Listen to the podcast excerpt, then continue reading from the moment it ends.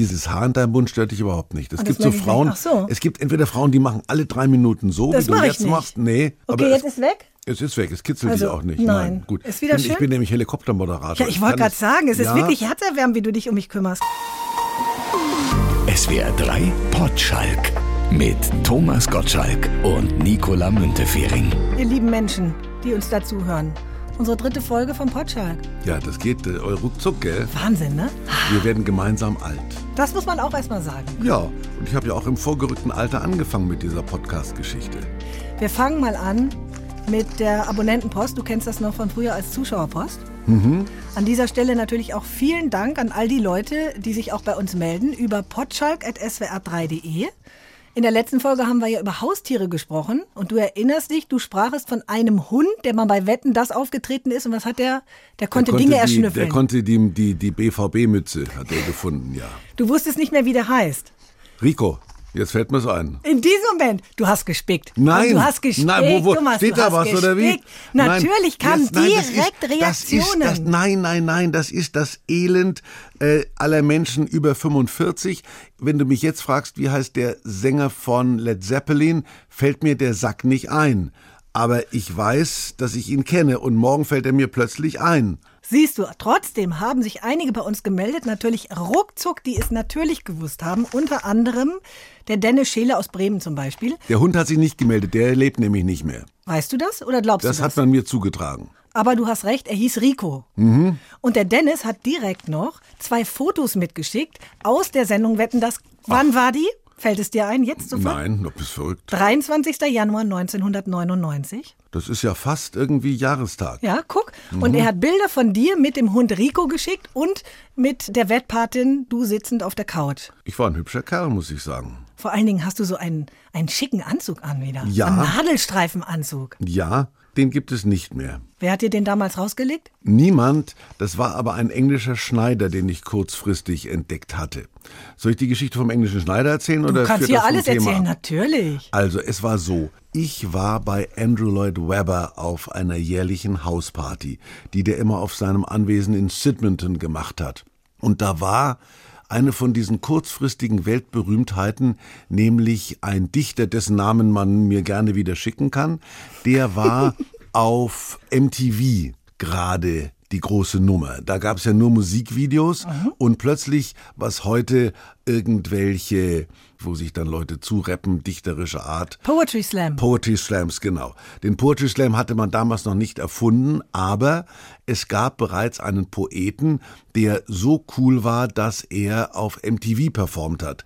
Den habe ich mehrfach gesehen und der war bei Andrew Lloyd Webber auch zu Gast, weil diese Leute ja für vier Wochen lang weltberühmt sind und cool sind, dann werden die überall eingeladen. Mich haben aber nicht seine Poetry-Geschichten interessiert, sondern seine Klamotten. Der hatte nämlich diese englischen Nadelstreifen in cooler Form. Und dann hab ich dem den Namen seines Schneiders entlockt. Das war auch ein junger Typ, der in Savile Row gearbeitet hat. Das ist dieser feine Herrenladen, wo James Bond und so weiter kauft. Natürlich. Diese Straße. Hat aber natürlich, weil er jung war mit diesen alten Säcken, keine Freude gehabt. Und war glücklich, diesen englischen Dichter ausstatten zu dürfen. Und hab ich ihn voll gelabert, ob er mich nicht auch benäht. Und dann kam der tatsächlich paar Mal nach Deutschland. Ich weiß noch in Augsburg. Da habe ich Wetten das in Augsburg gemacht. Dann kam er und hat seine Anzüge zum Auftritt begleitet. Und das war einer davon. Soweit zum Aber wie Thema kommen wir Anzüge. jetzt vom Anzug zu den Helikoptereltern? Ich weiß es. Hat Indem deine es- Mutter dir früher die Sachen rausgelegt? Meine Mutter hat mir die Sachen rausgelegt, aber wenn du wüsstest, was das war, das, was sie mir rausgelegt hat, war ungefähr von Anfang Mai bis Ende September die Lederhose, eine kurze Lederhose. Und da- dann begannen diese unseligen Kleidungsstücke wie diese braunen Strumpfhosen, diese bräunlichen, kackfarbenen Wollstrumpfhosen. Und ab Dezember gab es diese zusammengenähten Handschuhe, wo immer zwischen diesen beiden Handschuhen eine Schnur war, die dann sorgfältig durch die Ärmel geleitet wurde, und dann hing die immer so runter. Und wenn du Schneeballschlacht gemacht hast, hast du die sie angezogen. Also das waren die Sachen, die man mir rausgelegt hat. Ich habe alles getragen, was man mir rausgelegt hat, habe jedes Mal gemault. Ich habe auch alles gegessen, was auf den Tisch kam und habe dabei gemault. Aber vielleicht kommt daher dann dein spätes Interesse äh, auch für Mode, weil du immer das anziehen musstest, was deine Mutti dir rausgelegt hat. Es hat dir nicht gefallen und dann hast du dir innerlich gedacht, wenn ich mal groß bin, dann gehe ich zu meinem eigenen Schneider und suche mir selber aus. Ja, ich wurde sehr schnell groß, aber meine Mutter hat nach wie vor Einfluss auf meine Klamotten genommen, was dazu geführt hat, ich hatte mein Fahrrad immer unten vorm Tor stehen und bin dann oft am Nachmittag runtergelaufen und habe ein paar Hosen auf dem Fahrradständer festgeklemmt, um dann mit der Hose das Haus zu verlassen, die meine Mutter mir rausgelegt hat und habe dann unten zur Freude der Nachbarn in Unterhosen am Fahrrad die Klamotten gewechselt. Weil in die Disco wollte ich nicht mit den Hosen gehen, die meine Mutter rausgelegt hat und ich wiederum habe äh, Hosen gehabt, von denen meine Mutter nichts wusste. Hat sie es irgendwann rausgekriegt? Ich glaube nicht. Die ist unwissend gestorben, die arme Frau. Wie helikopterig war die denn insgesamt, mal abgesehen von den Klamotten? Also das Wort Helikoptereltern hat ja irgendjemand sehr spät erfunden, als ich schon in einem Alter war, wo ich aus der Elternpflicht bereits entlassen war. Meine Mutter, die alleinerziehend war, weil mein Vater gestorben ist, da war ich zwölf, die hat also die Bürde der schwierigen Kinder relativ alleine getragen. Und sie war insofern helikopterisch, als sie einfach bestimmt hat, was Sache war. Und wenn wir nicht gefolgt haben, gab's auf die Glocke. Also dieser Satz, ich knall dir eine, dass dir die Suppe aus der Nase spritzt, den kannte ich. Und an dem fand ich auch weder etwas, äh, irgendeinen Grund, jetzt vielleicht Amnesty International anzurufen oder, oder das Jugendamt, sondern das war eben mein Schicksal. Wenn ich gemuckt habe, gab's auf die Nuss und das ist mir auch nicht schlecht bekommen. Also ob ich jetzt natürlich ein verstörter Alter bin, weil ich früher immer zu einen auf die Fresse gekriegt habe, weiß ich nicht. Aber ich glaube und ich weiß, meine Mutter hat mich geliebt. Und du, du schlägst das, was du liebst, nicht ohne Not. Aber die Not habe ich hergestellt. Ja, die Frage ist, ob man dann schlagen muss. Also ich glaube, dass Erziehung auch ohne Schlagen geht, gehen muss und dass man auch streng erziehen kann, ohne zuzuhauen. Ja, das, so, so seht ihr das und so sah ich es natürlich auch. Hast du deine Kinder geschlagen? Nein, aber es hätte diverse Gründe dafür gegeben. Ich habe dem Tristan zweimal eine geknallt. Und der hatte aber auch noch so eine, so eine zarte Haut, dass man die Hand dann noch so lange gesehen hat. Der hat so nachgeglüht. Das ist mir natürlich unglaublich schwer gefallen. Das erste Mal war in einem Auto, äh, und dann habe ich äh, auch schon gemerkt, es ist die reine Hilflosigkeit, die einen dazu bringt. Also, ich hatte im Interesse meiner Familie ein Schiffchen gebucht auf dem Shannon River, das wollte ich immer, eins von diesen Hausbooten. Und äh, da wollte ich unbedingt mal hin, weil ich gedacht habe, das ist toll für die Familie. Und ähm, habe da eine Überfahrt geplant in meiner Weisheit mit dem Schiff von Southampton nach Irland. Auf diesem Boot hat es gestürmt. Es war, Thea war schlecht, meinen Kindern war schlecht. Und dann hat ein VW-Bus auf uns gewartet, der uns durch halb Irland gefahren hat zu diesem Fluss, wo es auch wieder allen schlecht war. Das heißt, die Stimmung war schlecht. Und dann fing der Tristan an, meiner Frau das Wort zu reden, indem er gesagt hat, was war das für eine scheiß Idee? Und ich fand es immer noch eine tolle Idee. Wenn du aber in einem Auto sitzt, wo drei Menschen dich beschimpfen, dann werden die Nerven dünn. Und dann gab es irgendeinen Grund, ich weiß nicht mehr welchen, wo mir einfach aus Verzweiflung die Geduld gerissen, ich in dem Tristan eine geklebt habe und dann eine halbe Stunde auf diese rote Stelle äh, rote Stelle. Hast. Ich habe nicht so fest zugehauen, aber die Haut war offensichtlich so, dass diese rote Stelle hat geleuchtet wie ein Blutmahnmal. Das sehe ich heute noch vor mir. Es tut mir heute noch leid. Das zweite Mal habe ich ihm eine geknallt. Da gab es allerdings auch entsprechende Gründe dafür. Es gab in Amerika eine Geschäftskette Sharper Image ist inzwischen pleite gegangen. Die hatten Sachen, die es woanders nicht gab. Unter anderem verkauften sie auch noch, das muss in den 90er Jahren gewesen sein oder vielleicht so später 80er, Plattenspieler. Und wir kamen in ein Geschäft von Sharper Image und es stand da ein Plattenspieler und auf diesem Plattenspieler lief Beatles Abbey Road, irgendeine Beatles LP, die mir heilig war. Und während Paul McCartney aus dem Halse sang, lief der Tristan zu diesem Plattenspieler und hat so, der kannte Plattenspieler nur noch als Scratch-Modelle. Der hat gedacht, wenn da eine Platte läuft, kann und muss man so machen. Und als Paul McCartney äh, so malträtiert wurde, habe ich meinem Sohn wieder eine geklebt. Das war ich Paul McCartney, das war ich meiner ganzen Lebenseinstellung schuldig. Man scratcht nicht, wenn Abbey Road läuft. Trotzdem haut man seinen Sohn nicht. Fertig. In dem Fall, das waren die beiden Ohrfeigen und allein, dass ich mich erinnere, wenn du meine Mutter am Ende ihres Lebens gefragt hättest, wann sie ihrem Sohn eine geknallt hat, hätte die gesagt, dauernd. Macht's nicht besser. Ja gut, sei ruhig streng, aber ich behaupte nach wie vor, ich bin jetzt nicht für Prügelstrafen. Du siehst ja, dass ich selber unter diesen beiden Ohrfeigen heute noch leide. Ich Zu bin Recht. also schwer traumatisiert. Der Tristan leidet da nicht mehr drunter. Ich Aber er schlägt seine Kinder nicht. Ja, nee, der hat einen Sohn, den hat er längst abgegeben. Also insofern, der ist der nächste Vater schon wieder. So geht's natürlich auch. Jetzt sind Helikoptereltern im klassischen Sinne ja aber auch Eltern, die versuchen, ihren Kindern jegliche Hindernisse aus dem Weg zu räumen, die über sie wachen, die sie behüten, damit sie es möglichst gut haben und in keine schwierige Situation kommen. Wie helikopterisch warst du als Vater? Ich war natürlich privilegiert, das muss ich ganz ehrlich sagen. Aber wir haben nie in irgendeiner Form Nannies, Dienstmädchen, Pflegepersonal oder wie auch immer in unser Leben gelassen. Ich kann guten Gewissens sagen, dass wir unsere Kinder selbst erzogen haben. Und das ist für niemanden einfach. Für einen Fernsehmoderator genauso wenig wie für eine Volksschullehrerin, selbst für eine Therapeutin, für eine Kindertherapeutin, die den ganzen Tag Menschen erzählt, wie man Kinder erzieht, ist es nicht möglich, ihre Kinder fehlerfrei zu erziehen. Das behaupte ich. Kein Mensch macht keine Fehler in der Erziehung.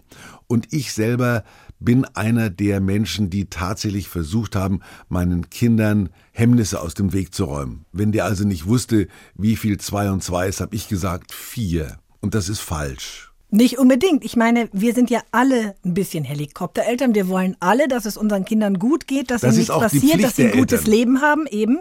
Die Frage ist nur, ab wann überlassen wir diese Wünsche dem Zufall oder dem Leben an sich und bis wohin glauben wir da eingreifen zu müssen? Ne? Also sage ich, vertraue ich darauf, dass mein Kind alleine entlang der Hauptstraße und über einen Zebrastreifen gehen kann oder fahre ich es doch lieber mit dem SUV bis vor den Schuleingang? Ich erinnere mich heute noch, dass mein Vater, da hat er noch gelebt, an meinem ersten Schultag, da war ich sechs Jahre alt, mit mir gemeinsam, der war Rechtsanwalt, war viel in, in seiner Kanzlei, das war eines dieser Ehemodelle, wo meine Mutter zu Hause war, sich um die Kinder gekümmert hat und mein Vater hat die Kohle angeschafft. Das war das Weltbild, in dem ich groß geworden bin.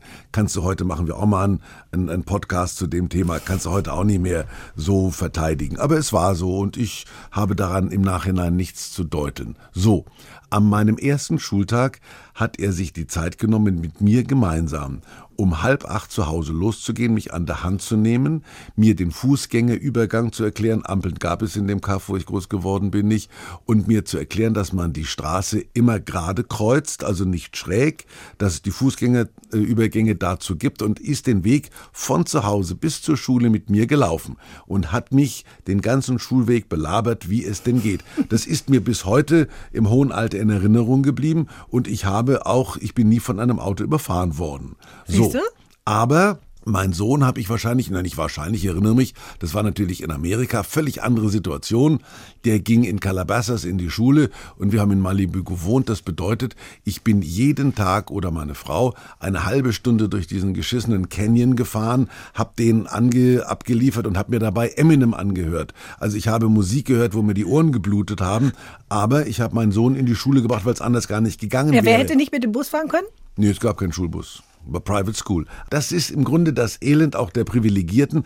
Die haben wieder andere Probleme, die sie als solche nicht erkennen oder denen sie mit Geld ausweichen. Am Ende aber stellt sich raus, es waren Probleme. Glaubst du denn, dass die Privilegierten eher Gefahr laufen, Helikoptereltern zu sein?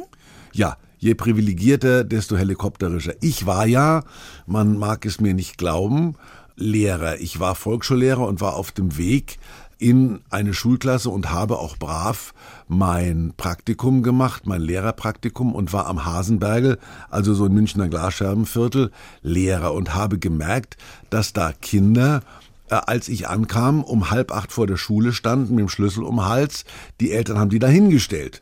Und ich dachte, das darf doch nicht wahr sein. Habe diese Kinder belabert, habe sie mit ins Lehrerzimmer genommen, habe ihnen was von meiner Schulmilch gegeben oder was auch immer, bis die Kollegen gesagt haben, sag mal, so geht's nicht. Du kannst hier nicht die Kinder einsammeln. Die, die sind ist doch arschkalt, die stehen da vor der Schule und frieren. Also ich war sogar ein Helikopterlehrer, bis man mir gesagt hat, so geht es nicht. Und ich gebe zu, so ging es auch nicht. Ich habe in der Pause, hatte ich rechts drei Kinder an der Hand, links drei Kinder und irgendwann waren es fünf und die, die außen gehen mussten, waren neidisch auf die, die innen gegangen sind. Bis mir der Rektor der Schule gesagt hat, du kannst nicht mit sechs Kindern an der Hand durch die Pause gehen, weil die haben mir leid getan, weil ich gewusst habe, die haben es denen geht's dreckig zu Hause. Die haben eben keine Helikoptereltern. Also du kommst in den Wald als Pädagoge, du kommst in den Wald als Vater, du kommst in den Wald als Mutter. Irgendwann weißt du nicht mehr weiter und fängst an zu improvisieren. Und dann wird's interessant.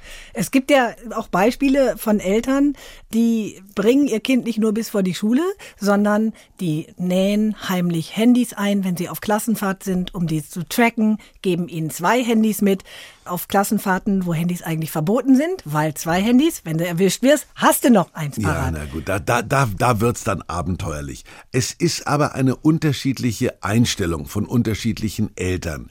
Also mein Freund Günther Jauch, den der eine oder andere Hörer dieses Podcasts kennen wird, hat auch eine grundsätzlich andere Einstellung als ich. Bei mir war es zum Beispiel so, wenn der Roman mit irgendeinem Diktat nach Hause kam, für das er drei Minus gekriegt hat, habe ich gesehen, oh, da hat der Lehrer noch einen Fehler übersehen, den machen wir schnell weg mit Tinten, mit Tintendingens. äh, sonst wäre es eine vier geworden. Und der Günther, da hat das Kind zwei Plus gekriegt und der hat einen Fehler übersehen, dann ist der mit dem Kind in die Schule, hat gesagt, sie haben einen Fehler übersehen. Nein. Und das, Ja? ja, weil, weil diese Ehrlichkeit, diese pädagogische Aufrichtigkeit, die mir gefehlt hat, über die kann man lange diskutieren. Was ist besser? Der mit dem Kinde betrügt oder der sozusagen auf der Seite des Lehrers ist, der sagt, also das kann mit zwei Fehlern, kann das keine Pla- zwei Plus sein. Mit zwei Fehlern ist das schon eine zwei. Und das sind zwei Fehler und ich habe ein Problem mit einem Lehrer, der für zwei Fehler eine 2 plus gibt. Also unterschiedliche Denkweisen, beide haben recht und Günthers Kinder sind heute, muss ich zugeben, strebsamer als meine. Aber ob das daran lag, dass er Weiß die ich Fehler nicht. angekreidet Oder, hat, Ich weiß es nicht, aber wa- wa- was ist richtig, was ist falsch in der Erziehung, weiß Ja, doch muss keiner. jeder für sich selber Aber natürlich ganz auch falsch ist bestimmt die Nummer mit den zwei Handys. Und ganz falsch ist es bestimmt die Eltern, die, wie man heute lesen, in Sprechstunden gehen und Lehrer beschimpfen und den Lehrern erklären wollen, wie man Kinder erzieht, nämlich so bescheuert, wie sie das selber tun. Da bin ich absolut dagegen. Also ein gewisses Grundvertrauen in die Eigenkraft der Kinder. Wenn es die Kinder nicht selber schaffen, dann kannst du sie nicht durch die Schule schieben, dann kannst du sie nicht durch den Beruf schieben. Und das ist zum Beispiel auch das Elend der amerikanischen Erziehung. Da ist ein Kind kaum geboren und so geht das in Deutschland ja auch inzwischen los. Da wird bereits um den Kindergartenplatz gekämpft. Die machen im Kindergarten schon die Ivy League fest. I Ja, know a ja. guy. in der ersten kenn- Klasse Ja. unterhalten sich die Eltern schon, auf welche weiterführende Schule das Kind Ja, geht. und das ist völlig absurd. Und damit muss das Kind natürlich auch einem Druck standhalten, wenn das Kind sagt, eigentlich möchte ich gerne Landschaftsgärtner werden. Und damit sind wir grundsätzlich beim Bildungssystem. Machen wir uns doch nichts vor. Es sind Kinder, die dazu geboren werden, Landschaftsgärtner zu werden oder Gärtner zu werden, weil sie gerne im Dreck buddeln und weil sie, weil sie Gärtnerhände haben. Und wenn sie eine Pflanze anfassen, dann blüht die auf. Diese Kinder werden aber gezwungen, Sozialpädagogen zu werden oder Medizin zu studieren, weil irgendein Notendurchschnitt dafür spricht, dass sie es werden. Der träumt sein ganzes Leben lang davon, Bäume auszubuddeln, aber muss Blinddarme rausnehmen. Da läuft was falsch. Da seit, läuft seit langem etwas falsch. Und mein Vater, Gott hab ihn selig, hat früh schon gesagt, die Bildungspolitik ist falsch, weil das war damals in den 50er Jahren, wo, und hier ist sie wieder, die SPD gesagt hat, es muss jeder Abitur machen. Und mein Vater hat mir gesagt, das wird dazu führen, dass die Handwerker ihr Selbstbewusstsein verlieren. Heute ist ein ehrenwerter Schreinermeister, den wir dringender bräuchten als den nächsten IT-Spezialisten. Der ist der Depp, weil er sagt, naja gut, ich kann zwar, ich kann zwar Särge bauen, aber naja. naja, aber wer baut denn die Unis? Ja. Da brauchen wir ja eben die Leute, die die Unis dann und bauen. dann, und dann haben wir Unis und es gibt keine IT-Spezialisten und dann müssen wir äh, in Bangladesch suchen. Also irgendwas ist schiefgelaufen. Ist Und das doch so. liegt dann vielleicht daran, weil die Muttis zwei Handys eingepackt haben. Aber wenn du eben gesagt hast, diese Beispiele sind absurd, dann hör jetzt mal zu. Carola Pappberg hat ein Buch über Helikoptereltern geschrieben und hat solche Beispiele erlebt. Richtig lustig fand ich den Vater, der in der Kita schriftlich darum bat, seiner Tochter das Eis in der Mikrowelle kurz zu erwärmen. Denn seine Tochter Tochter sei erkältet, soll aber auf das Eis nicht verzichten müssen. Es gibt auch Eltern, die mittags in die Schülermensa kommen, um ihren Kindern das Essen noch klein zu schneiden, weil sie ihnen das nicht zutrauen. Wir glauben, das hat ganz viel mit Angst und Ehrgeiz zu tun. Das sind zwei Gefühle, die Eltern umtreibt ähm, heutzutage. Und man kann wahrscheinlich auch sagen, dass sich Eltern gegenseitig mit ihrem Perfektionismus anstecken. Ja, dass heute noch Bücher geschrieben werden, die mir recht geben, das freut mich. Ach, ich habe gedacht, ja, das ist natürlich nicht nur, dass sie das Essen klein schneidet, sie bringt auch noch die vegane Tofu-Schnitte mit. Also das ist ja inzwischen, ich weiß nicht, ich war jetzt gerade mit jemandem essen, also die hatte, glaube ich, sieben, sieben Allergien, war natürlich, also glutenfrei war schon von vornherein ganz klar. Da hat sich irgendwie auch etwas entwickelt. Aber es basiert natürlich alles auch auf der Sorge ums Kind, was alle wollen, es soll ihm gut gehen, es soll eine gute Zukunft haben. Ja, aber ich erlebe natürlich, also jetzt bin ich wieder in Malibu, ich werde nie vergessen, wie ich neben Sil und Heidi Klum saß und die im Nobu saßen und, und wo es also Sushi gibt, mit dem ein Fünfjähriger nichts anfangen kann und wo dann unter größten Anstrengungen irgendwelche Butterspaghettis vom nächsten Italiener über die Straße getragen wurden und die Kinder für 60 Dollar dann beim im, im teuren Sushi-Laden noch teurere Spaghetti essen mussten. Und da hört's dann auf. Da schüttelt unser einer den Kopf. Na, deine Jungs mussten sich doch nur oben bei dir ins Haus stellen und mit zwei Finger hochheben und dann gab's die Hotdogs, oder? Das war ein Gag, ja. Das ist, aber das, das Problem ist natürlich, man kann sowas in Kindern auch erzeugen. Also ich bin zum Beispiel, glaube ich, mit, mit 21 Jahren zum ersten Mal geflogen. Und zwar nach Marokko. Also ich kam mir vor wie Humphrey Bogart, als ich aus dem Flugzeug gestiegen bin. Jetzt bin ich ein Teil der Welt. Und das war für mich ein großes Erlebnis. Meine Kinder habe ich natürlich schon als Säuglinge im Flieger rumgetragen, weil die Eltern natürlich es äh, für richtig gefunden haben, nach Amerika zu fliegen. Und dann kam die Phase, wo die schon größer waren, wo ich die in die Economy gesetzt habe und selber Business geflogen bin. Irgendwann guckte ich dann aus meinem Sitz und mein Sohn stand neben mir, mein Halbwüchsiger, und hat mir mitgeteilt, Papa, ich kann nicht mehr Economy fliegen. Also diese Erkenntnis in einem, in einem Zwölfjährigen, die war nur mein Versagen und nicht seins. Du hättest ja mit ihm Economy fliegen können.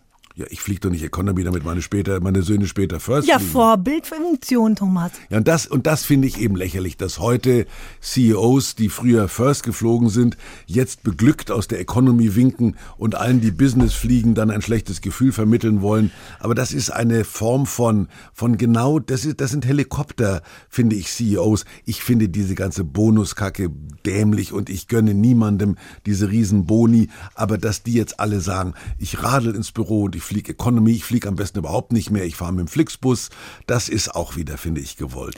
So ein bisschen Helikoptermentalität hat manchmal ja auch was Gutes. Dann gibt es nämlich immer Eltern, die sofort zum Beispiel den Elternbeirat übernehmen. Warst du im Elternbeirat? Ja, ich war im Board of Trustees. Gemeinsam mit Tom Selleck beispielsweise. Nein. Ja, der saß Mit da immer- Magnum. Mit Magnum, der saß da auch im Elternbeirat. Ihr zwei? Das, ja, das hat aber nichts damit zu tun, dass wir besonders gute Eltern gewesen sind, sondern weil es aber in Amerika natürlich darum geht, dass du eine Art von Leadership Function hast, die auch mit Kohle zu tun hat. Und wenn die Also Schule eine dann Geld brauchte, dauernd natürlich du angegraben wurdest. Und Tom Selleck und ich wurden dann quasi eben auch mit unserer Leadership-Funktion konfrontiert und sagen, you have to be an example. Also es geht nicht darum, dass man uns pädagogisches Wissen zugetraut hat, sondern Leadership-Qualität. Was habt ihr denn zusammen auf die Beine gestellt? Ja, na, das ist auch was anderes. Ich saß dann auch bei so einem Schulfest, saß ich dann auf so einem Wackelstuhl. Hast Waffeln verkauft. Und nein, und die Kinder durften Bälle werfen und wenn sie dreimal getroffen haben, bist du ins Wasser gefallen. Das ist dann auch Teil der Leadership. Da saß auch Tom Selleck mit seinem gepflegten Schnurrbart irgendwann. Netter Typ? Der ist nett, aber ernst, ernsthaft. Helikoptervater? Naja, wenn er sich in Elternbeirat hat quatschen lassen, hat er es ja nicht getan, weil er glaubte, dass die Schule in irgendeiner Form nach vorne gebracht werden musste, sondern weil er gesagt hat, das tut meinem Sohn sicher nicht schlecht, wenn ich das mache. Und du kannst natürlich, wenn du Board of Trustee bist, mit irgendeinem Physiklehrer anders reden, als wenn du sagst, you know, you know who I am. I'm a, I'm a trustee. You know I'm a trustee and my son has the problem. Sir, can we talk about it? Also das, es gibt ja doch keine Gerechtigkeit. Machen wir uns doch nichts vor. Es ist eben so, dass diese Helikoptereltern aufgrund ihrer Nervigkeit ja irgendetwas erreichen und nicht, weil sie pädagogisch richtig liegen. Irgendwann sagt jeder Lehrer, wenn dieser Idiot zum dritten Mal anruft und ich soll das Eis in die Mikrowelle tun, dann kommt sie in die Mikrowelle und dann wird's eben heiß gemacht, dann soll der fratzig die Lippen verbrennen. Und ich habe gesagt, Sie haben doch gesagt Mikrowelle. Fälle. Wenn du jetzt deine Kinder beobachtest, als Opa, wie die mit ihren Kindern umgehen, denkst du da manchmal, oh Gott, jetzt machen die aber einen Riesentamtam. Nein, das ist immer das Gefühl, misch dich bloß nicht ein. Nein, misch dich gar nicht ein. Nein, weil du natürlich auch nicht willst, dass die Schwiegertochter sauer wird und du willst auch nicht, dass der Sohn mit der Schwiegertochter Stress kriegt. Du bist ja immer noch deinen Kindern verpflichtet und sagst, soll ich über meine Enkel Streit unter meinen Kindern schaffen? Das ist die gleiche Denkungsart. Wenn du sagst, und ich bin so ein Typ, lass mal versuchen, Probleme zu verhindern, dann verhinderst du sie bei deinen Kindern, verhinderst du sie bei deinen Enkeln und glaubst, du machst es richtig. Diese Form von Ehrlichkeit, das muss ich dem Lehrer sagen. Bevor ich eine Mail an die Schule schreibe, wärmen Sie bitte meinem Sohn das Eis auf, dann sage ich lieber, Ah, komm, fress dein Eis zu Hause, aber in der Schule kriegst du Banane mit. Friss, Imperativ Singular. Ja, Thomas. Ich bin Deutschlehrer. Die Frage ist ja, wo führt das Ganze hin? Ich meine, stell dir mal In den vor, Abgrund, ins die Elend, Kinder hätten in die irgendwann Not. die Nase voll und würden den Spieß mal umdrehen. Würden also die Eltern helikoptern. Das würde dann vielleicht so klingen. Lieber Thomas, ich habe dich neulich auf einer Veranstaltung gesehen und festgestellt, dass du Alkohol getrunken hast. Du weißt doch, dass das nicht gut für dich ist. Wenn es etwas mit Geschmack sein soll, dann nimm doch nächstes Mal bitte eine Apfelsaftschorle, naturtrüb und bio und geh früher ins Bett. Du bist ja noch bis Mitternacht da rumgetanzt. Überlass das mal den Jüngeren. In deinem Alter brauchst du viel Schlaf. Meine Antwort ist, du Rotznase. Entweder warst du selber auf der Veranstaltung, hast mich gesehen, da hast du überhaupt nichts zu suchen gehabt. Und wenn ich so lange aufbleibe, heißt das nicht, dass du auch so lange aufbleiben darfst. Oder noch viel schlimmer, du hast in einem dieser dämlichen Gesellschaftsmagazine gesehen, wie irgendeine Schnepfe sagt, Thomas Gottschalk hatte bis spät in den Abend hinein sein Vergnügen. Mit einem Glas Wein feierte er bis in den frühen Morgen. Dann sage ich, glaub nix, was diese Tante dir erzählt. Wahrscheinlich haben die das um 19.30 Uhr aufgenommen und in dem Weinglas war ja vielleicht Apfelsaft. Also du bist zweimal auf die Nase gefallen. Von dir lasse ich mir überhaupt nichts sagen. Ja, dann gehe ich wohl lieber wieder spielen. Na ja. Ja. Und habe ich recht? Ja. Natürlich! Eben. Da sehen wir uns in zwei Wochen wieder. Soll Ja, ich auf wir- dich aufpassen oder kommst du alleine klar? Und wir hören uns wieder. Auf jeden In diesem Fall. weltberühmten Potschalk. Anregungen und Aufregungen, ne? Wie immer mailen. An? potschalk.swr3.de. Und wenn man da hinschreibt, dann, dann kommt das bei uns an. Natürlich. Ach, was die Leute alles können. SWR 3 Potschalk. Eine neue Folge gibt es jeden zweiten Freitag ab 12. In der ARD Audiothek und überall, wo es Podcasts gibt.